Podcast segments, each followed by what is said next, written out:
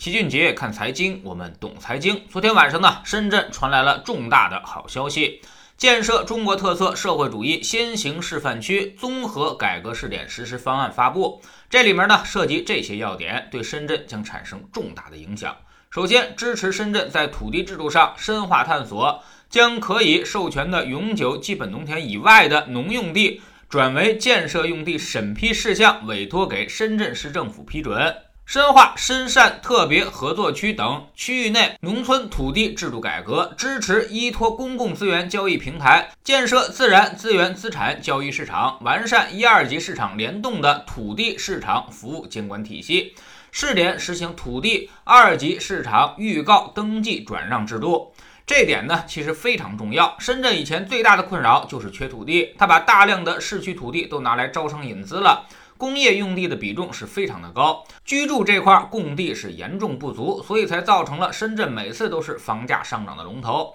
现在它可以自行决定永久农田以外的农用地使用问题了，这将大大缓解它的土地紧张局面。未来深圳必将提高居民居住用地的比重。而且还要建立土地交易市场，在城市里面建设一亩地，那要在农村退还一亩耕地，这样保证耕地总量不变。这个政策以前在重庆运转的非常好，叫做地票制度，也是黄市长离开之前房价始终不涨的重要原因。它极大的缓解了供地紧张，让城市的土地更加可以合理利用，住房不稀缺，那也就没有了炒作空间。其次呢，赋予深圳重点领域和关键环节改革上更多的自主权，推动更高水平的深港合作。深圳还是粤港澳大湾区建设的核心引擎，所以它对于推进改革开放将有信号意义。第三呢，支持在资本市场上建设先行先试，推进创业板改革并试点注册制。试点创新企业境内发行股票和存托凭证，建立新三板挂牌公司转板上市机制，还要优化私募基金的市场准入环境，成立金融科技创新平台，支持开展数字人民币内部封闭试点测试。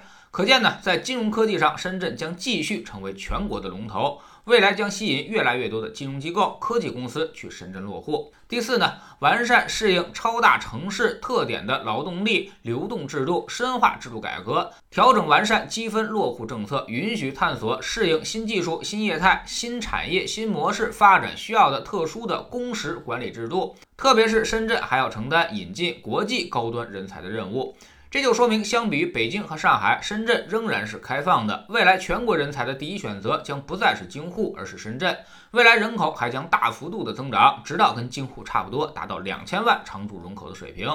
第五，加快技术成果转化相应制度，进一步完善公平开放的市场环境，放宽能源、电信、公用事业、交通运输、教育等领域的市场准入，还要完善行政管理体制和经济特区立法。综合来看。这次说是先行示范区综合改革，其实呢就是把深圳当成直辖市了，除了名分没给到，其他的权利基本上都已经下放了。这对于深圳未来的发展将起到至关重要的作用。作为综合性国家创新中心，深圳呢还肩负着培育国家战略科技力量，更好地发挥其作为国家创新体系建设重要力量的核心引擎功能和创新引领作用，也是整个南方经济的核心。而南方经济现在又是整个国家经济的重心所在，所以深圳的战略意义是非同一般。特别是深圳有全套的电子科技产业的产业链，这是我们国家的核心竞争优势所在。全球电子产品高端加工制造产业必须都要经过深圳才能完成，所以对外开放、对外竞争、对外话语权，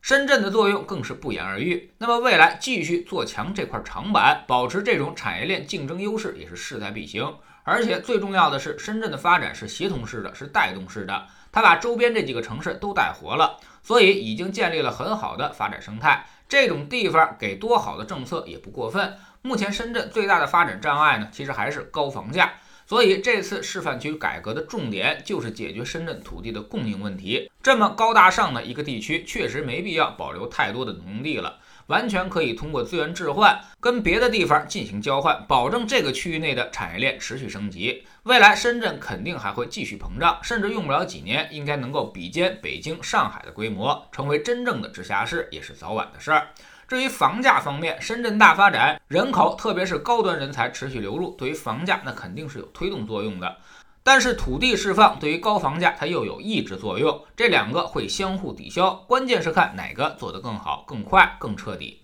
相对来说，人才涌入应该是确定性比较高的事儿。而土地这块呢，能不能短期内有效增加供给，这就要看当地政府的意愿和水平了。对于全国的年轻人来说，如果你是高科技行业、金融行业，那么都应该去深圳看看，或者至少应该到深圳周边去看看。这里相比于京沪，机会其实并不少，但落户却容易得多。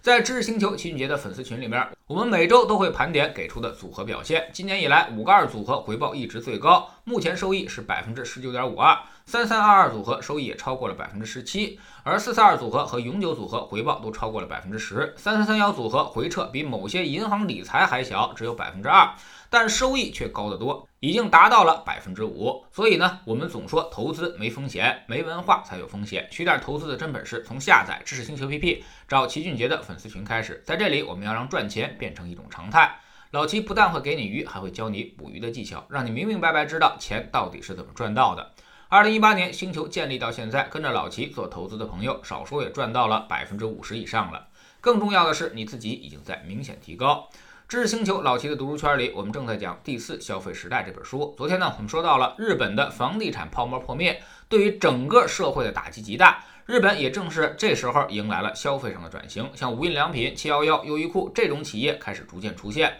成为了日本人消费的主力场所，而其他的老品牌开始逐渐衰落。那么这其中又有怎样的联系呢？知识星球找老齐的读书圈，每天十分钟语音，一年为您带来五十本财经类书籍的精读和精讲。现在加入之前讲过的一百七十多本书，您全都可以收听收看。算下来每本语音书还不到一块五毛钱，每天只要坚持这么一点点，几年之后您将发生巨大的改变。读书圈和粉丝群独立运营也单独付费，千万不要走错了。苹果用户请到老齐的读书圈同名公众号里面扫描二维码加入，三天之内不满意全额退款，可以过来体验一下。